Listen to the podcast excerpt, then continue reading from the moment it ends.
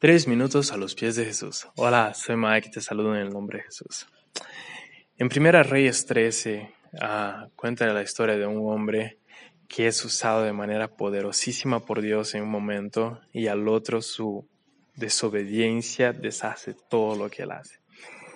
Eh, brevemente, solo para dar un pequeño background de la historia, él, él se levanta ordenado por Dios para dar una palabra de castigo al rey Jeroboam y él la da.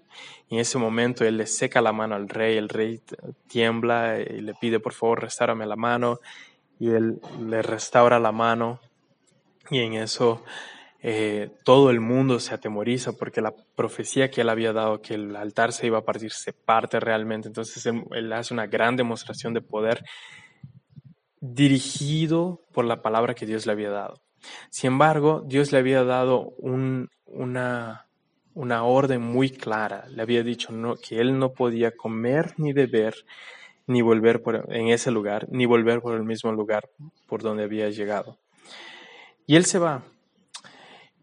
Y en eso, al decorrer de la historia, lo que pasa es un viejo profeta se entera de todos estos acontecimientos y va a buscar a este hombre que está regresando a su casa y lo encuentra en el camino y le dice, hey, vuelve conmigo, vamos a comer y beber en mi casa, te voy a dar alimento. Y él le dice, no, la orden de Dios es que yo no coma ni beba, ni vuelva por el mismo camino.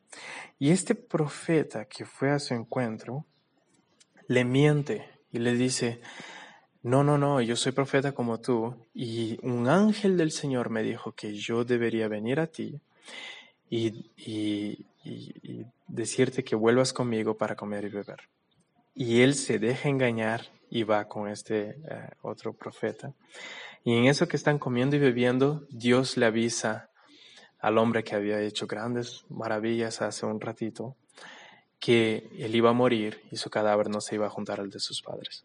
Lo que me llama mucho la atención en este texto son dos cosas. Uno, la orden que Dios le da es clara, no era para que él comiera ni bebiera ni volviera por el mismo camino.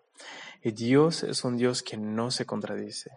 Él no dice una cosa para uno y se contradice a través de otro. Entonces, esa es la primera lección que me llama la atención aquí. Aquello que Dios nos ordena, aquello que Dios nos da, siempre es claro y siempre es coherente.